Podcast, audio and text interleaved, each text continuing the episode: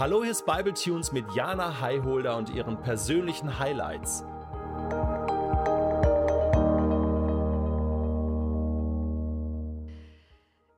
Immer wieder sagen Menschen zu mir, Jana, du wirkst so selbstbewusst. Warst du schon immer so oder bist du erst so geworden? Und wie kann ich das werden? Und mit dieser Frage spricht man ja ein sehr komplexes Thema an, bei dem man leicht auf einem schmalen Grat wandern kann zwischen einem gesunden Selbstbewusstsein und einer vielleicht sogar berechtigten Befürchtung, arrogant zu wirken. Sicherlich ist Selbstbewusstsein ein Charakterzug, der veranlagt ist. Manchen Menschen fällt es einfach leichter als anderen, aus sich herauszukommen und für sich selbst zu stehen.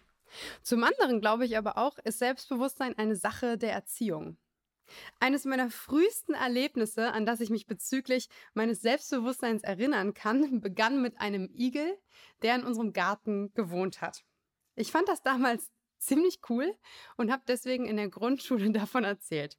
Scheinbar war ich so begeistert davon, dass ich gleich auch noch ein Referat gehalten habe mit Plakat. Ich kann mich noch genau erinnern.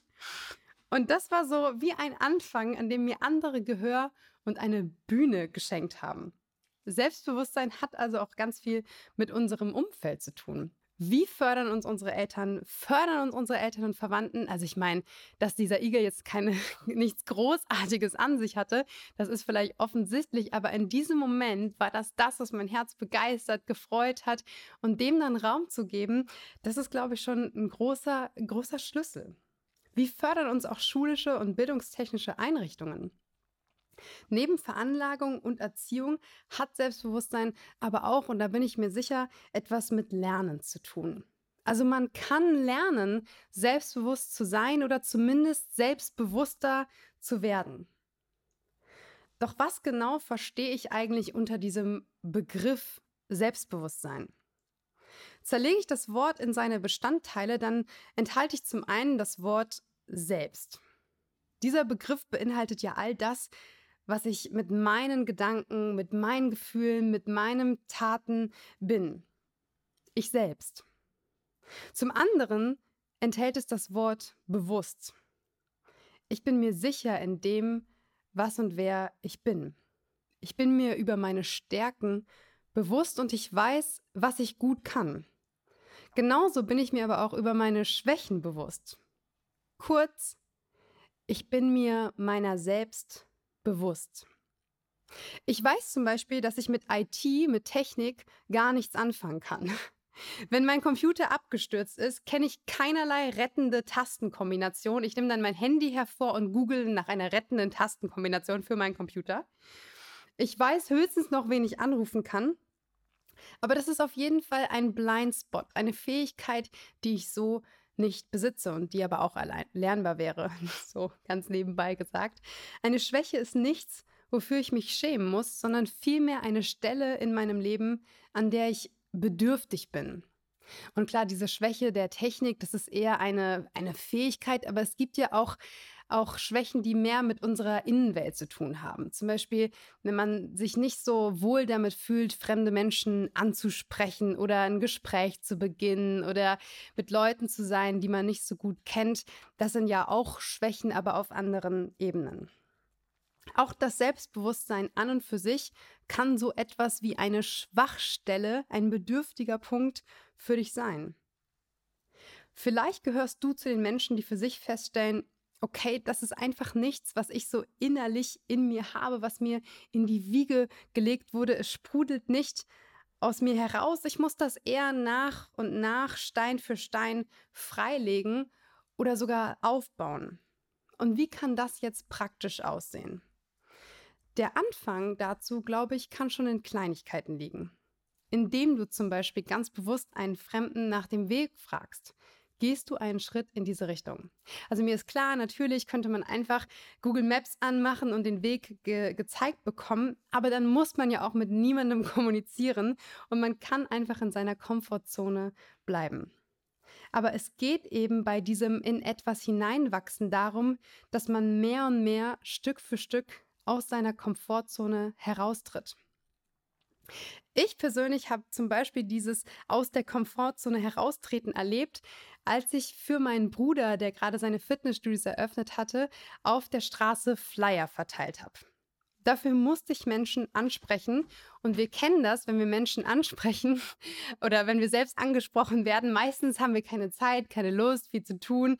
Man hat einfach keinen Bock auf so ein Gespräch. Nun war ich ja aber nicht an der Seite des angesprochen werdens, sondern ich war die ansprechende Person. Und das Ergebnis war, dass ich erstmal abgelehnt wurde und lernen musste, damit umzugehen und es auch nicht persönlich zu nehmen. Und je öfter ich das dann gemacht habe und auch je öfter ich das noch machen würde, desto sicherer würde ich werden und desto mehr würde ich an dieser Aufgabe wachsen und in diese hineinwachsen. Mir persönlich hilft es auch, und vielleicht hilft es dir auch, sich kleine Tagesziele zu setzen, die mich aus meiner Komfortzone herausholen. Denn dann versucht man nicht von heute auf morgen den kompletten Charakter umzukrempeln. Wir sind gerade am Beginn eines neuen Jahres und vielleicht hast du, vielleicht haben Sie auch solche Vorsätze wie von heute auf morgen wird alles anders. Und meistens sind so radikale Veränderungen zum Scheitern verurteilt. Wenn man aber einen Schritt nach dem anderen, ein Lebensmittel nach dem anderen ersetzt, dann kann man einen langfristigen Erfolg erzielen. Warum aber fällt es vielen so schwer, selbstbewusst zu sein? Selbstbewusstsein an und für sich wird generell eher positiv bewertet und hat eigentlich ganz und gar nichts mit Arroganz zu tun. Selbstbewusst zu sein heißt, seine Stärken und Schwächen zu akzeptieren und dementsprechend zu leben. Arroganz dagegen ist ein prahlerischer Umgang mit einer Stärke, während man ganz bewusst die eigene Schwäche nicht benennt. Das ist unehrlich und in letzter Instanz ganz und gar nicht selbstbewusst. Vermutlich hat fehlendes Selbstbewusstsein auch etwas mit einer Angst vor Ablehnung zu tun.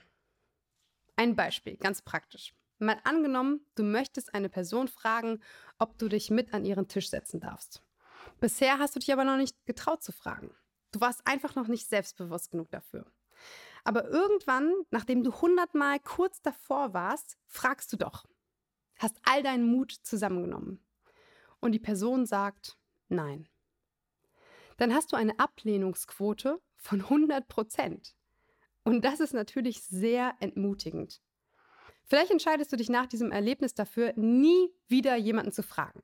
Nach dem Motto, hat ja nicht funktioniert, einmal und nie wieder. Meine Philosophie aber ist eine andere. Mach es nicht einmal, sondern mach es hundertmal. Und zwar jedes Mal, wenn du darüber nachdenkst, es zu machen. Und dann kann es zwar sein, es ist sogar sehr wahrscheinlich, dass du abgelehnt wirst, immer und immer wieder, aber deine Quote an Ja's, an Menschen, die dich an ihren Tisch einladen werden, die wird deutlich höher sein. Das ist pure Mathematik, weil du schlicht und ergreifend viel öfter die Chance hast, dass etwas Gutes passiert.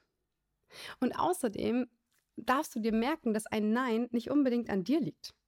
Vielleicht hat die Person gerade einfach keine Zeit für ein Gespräch, nicht den Kopf dafür frei. Oftmals hat ein Nein viel mehr mit der Situation zu tun, in der sich die angesprochene Person gerade befindet, als mit dir.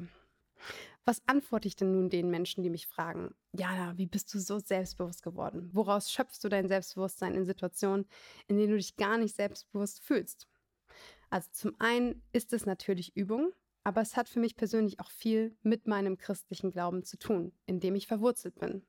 Selbstbewusstsein, das haben wir schon gehört, heißt ja, sich sowohl über seine Stärken als auch seine Schwächen bewusst zu sein.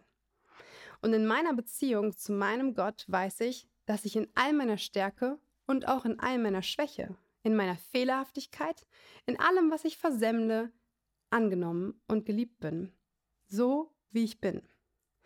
Das ist etwas, was mir tiefe Gewissheit und eine fundamentale Sicherheit schenkt, die ich selbst von mir aus so nicht habe. Gerade in Situationen, in denen ich denke, mir sagt hier gerade echt der Boden unter den Füßen weg und ich bin alles, aber nicht selbstbewusst.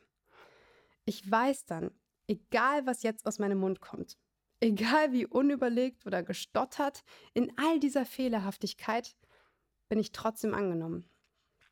In der Bibel steht hierzu der Vers aus 2. Korinther 12, 9b, meine Gnade ist alles, was du brauchst. Denn gerade wenn du schwach bist, wirkt meine Kraft ganz besonders an dir. Das durfte ich schon so oft erleben. Sogar kurz bevor ich einmal auf eine Tour gegangen bin und an vielen Abenden hintereinander auf der Bühne äh, gestanden habe, da habe ich zu jemandem gesagt, ich fühle mich gerade echt nach allem, aber mit Sicherheit nicht danach, acht Tage am Stück abends auf der Bühne davon zu erzählen, dass Gott gut ist und er uns liebt. Ich bin einfach völlig verwirrt und ich fühle mich mega schwach. Diese Person hat mir damals geantwortet, Jana, genau in deiner Schwäche will und kann Gott stark sein. In deiner Schwäche ist Gott stark. Das fand ich damals wirklich ermutigend. Bei dieser Tour, bei meinen Auftritten, bei meinen Texten geht es immer um die Botschaft, die ich hinaustragen möchte. Und dieser Vers damals hat mich demütig gemacht, hat mich auch selbstbewusst gemacht. Es ist ein Privileg, ein Geschenk, das mir Freude macht. Und ich muss nicht in all dem stark sein, weil es Gott ist, der mir seine Stärke schenkt. Ich bin mir meiner selbst bewusst und ich bin mir seiner selbst bewusst.